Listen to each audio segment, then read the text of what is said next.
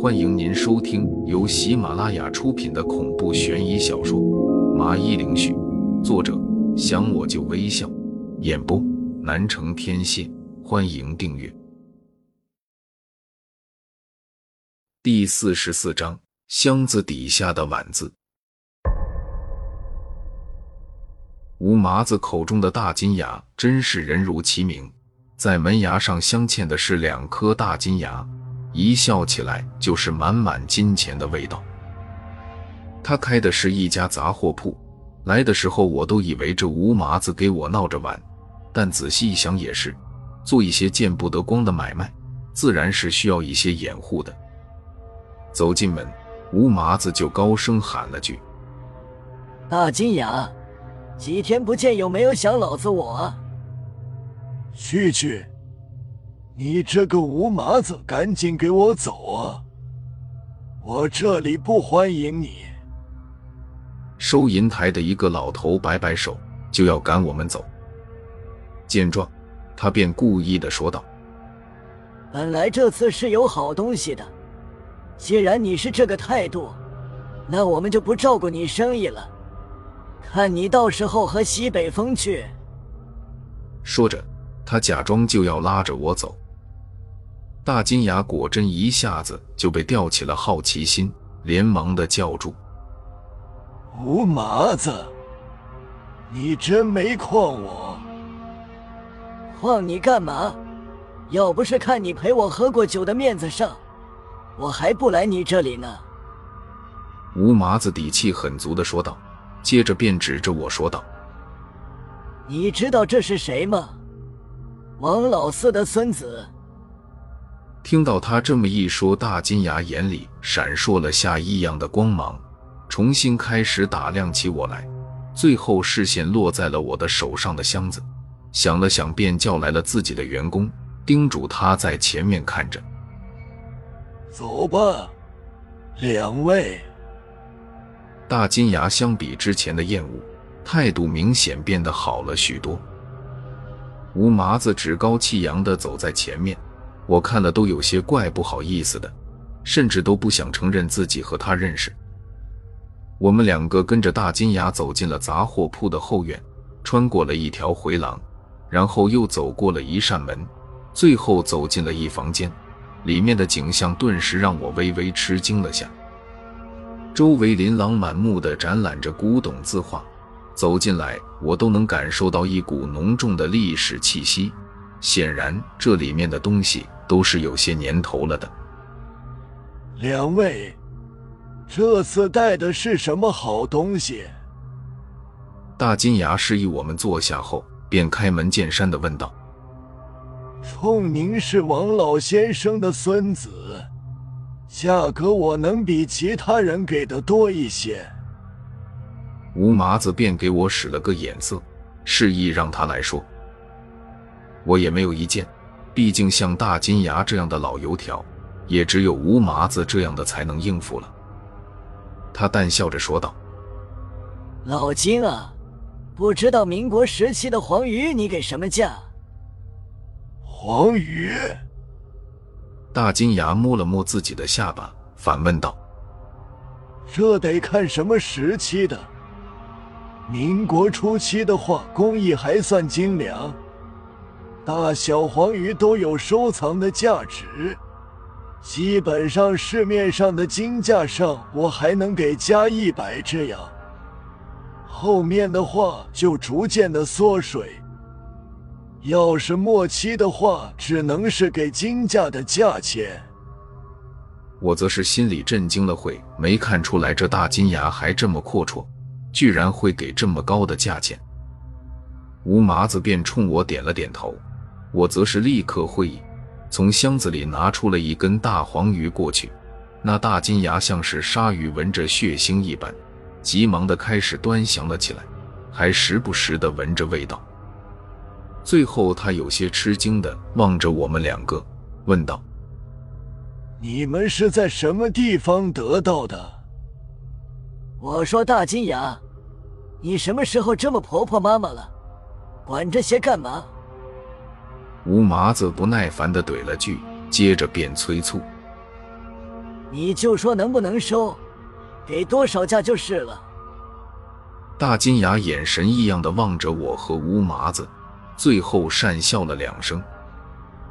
收，我当然收。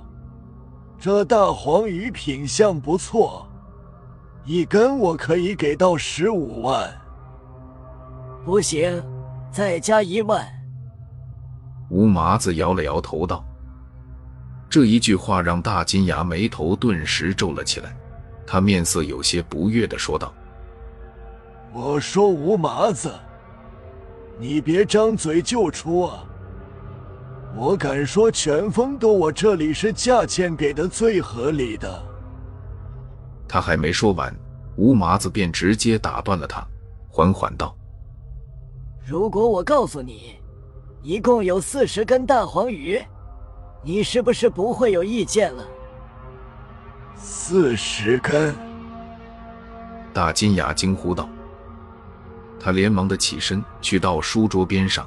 打开抽屉，从里面拿出了眼镜，声音有些急切道：“如果真有这么多，别说十六万，十七万我都能给。”这话的意思我也明白，便是先得验验货。我看了一眼吴麻子，发现他没有意见，便把箱子放在了桌子上，打开了。大金牙一看，双眼放光。立刻就过来检查了起来，这个看看，那个摸摸，我知道这一时半会也检查不完，便开始在这房间里参观了起来。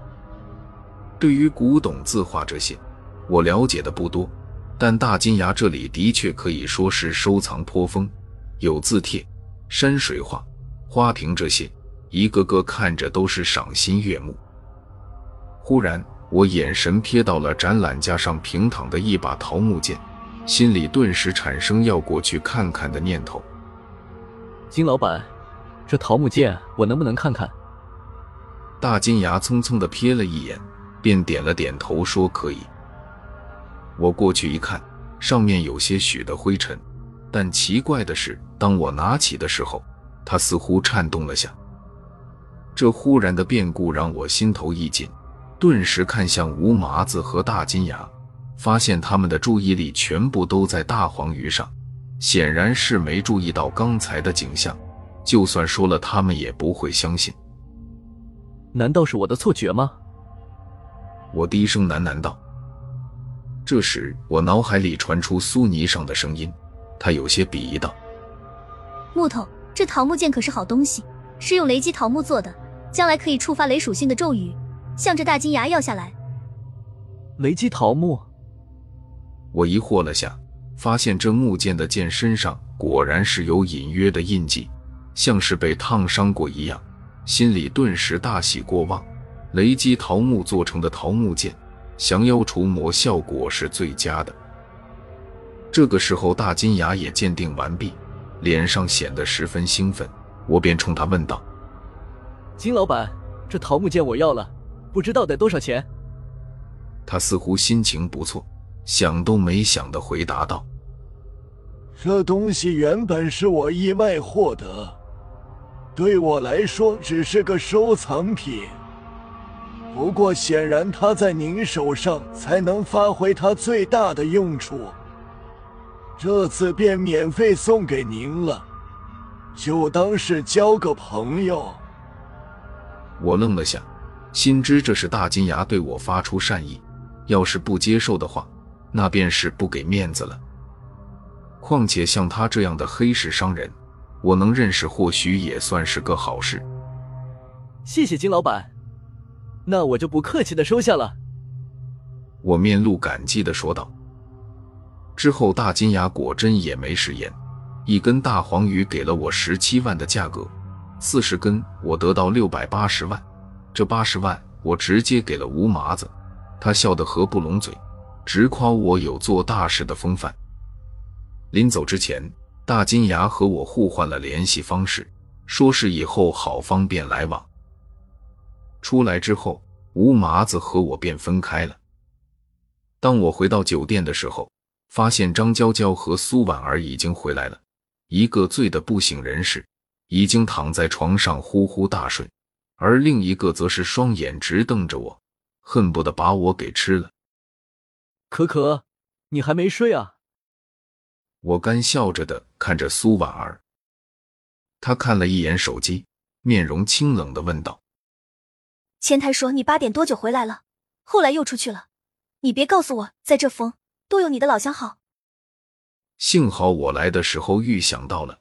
便立刻把藏在背后的箱子递给了他，笑着说道：“这东西送给你，檀香制作的箱子，可以放一些首饰和化妆品。”他正要开口数落我，却一下子被箱子给吸引了注意力，连忙的从我手里接了过去，观察了会，就一脸震惊的看着我：“这箱子不是我小时候用来放玩具的箱子吗？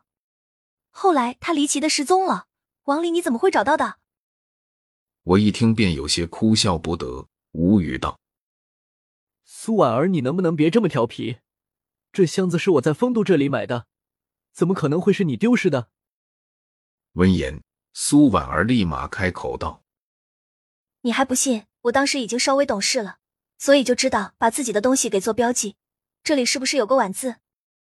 一边说，他一边把箱子给翻了过来。当看见底部果真有个“晚”字的时候，我整个人就傻在了原地。听众朋友，本集已播讲完毕，请订阅专辑，下集更精彩。